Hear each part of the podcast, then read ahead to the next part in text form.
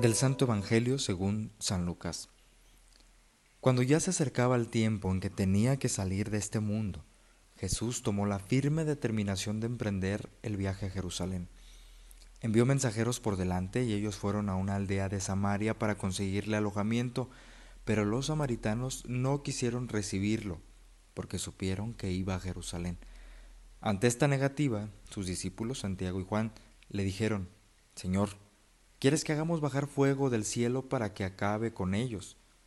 Pero Jesús volvió hacia ellos y los reprendió. Después se fueron a otra aldea. Palabra del Señor.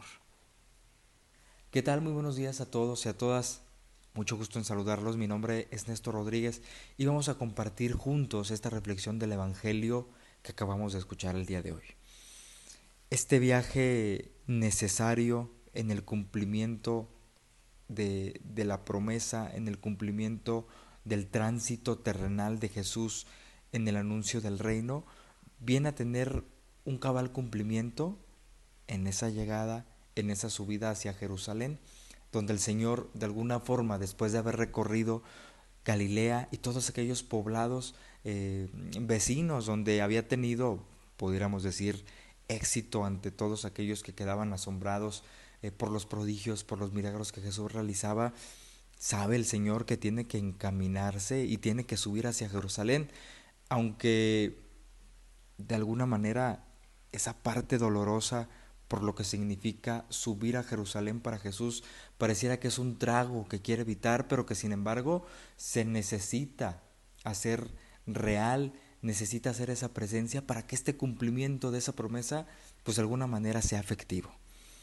Y el pasar o el atravesar eh, por esta región de Samaria, de alguna manera entra en conflictos, eh, choques del tiempo que se tenían, porque esta región eh, de Samaria era considerada por los judíos ortodoxos como una región impura, porque los que vivían ahí, que aunque judíos eh, emparentados con gentiles, no aceptaban y no reconocían a Jerusalén como ese lugar, incluso el templo donde estaba la verdadera religión.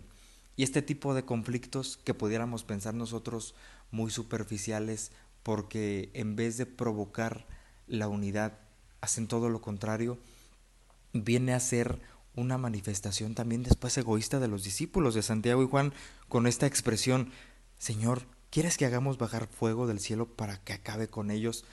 Y podríamos nosotros decir aquí, y lo hemos venido escuchando en el Evangelio del domingo, incluso el de lunes, que era, eh, era, era el mismo que, que, habíamos escuchado el domingo, cómo estos discípulos, estos eh, seguidores cercanos del Señor Jesús, diríamos nosotros, se les subieron los humos por estar con el Maestro, pero no por ser como el Maestro.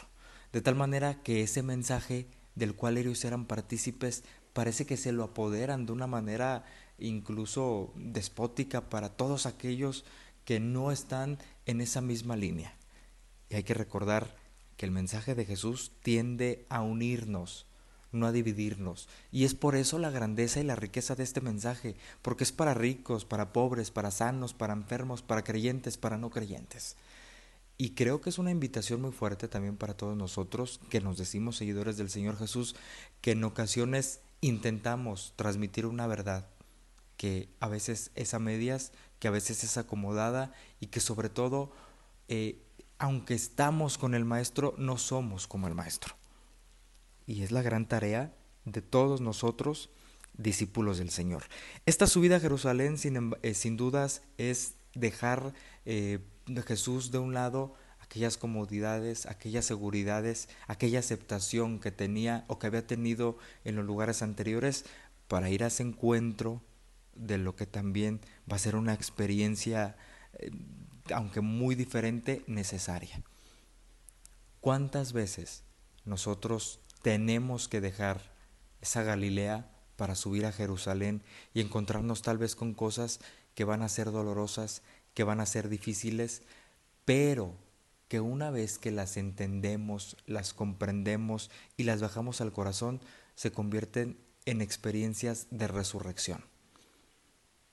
La invitación el día de hoy es busquemos nosotros llegar a esa Jerusalén y sobre todo también no nos convirtamos en discípulos que creemos que todos aquellos necesitan ser y pensar como nosotros. Todo aquel que dice haber sido cautivado por el Señor Jesús tiene esa gran encomienda de estar con Él, pero a la vez de ser como el Señor Jesús.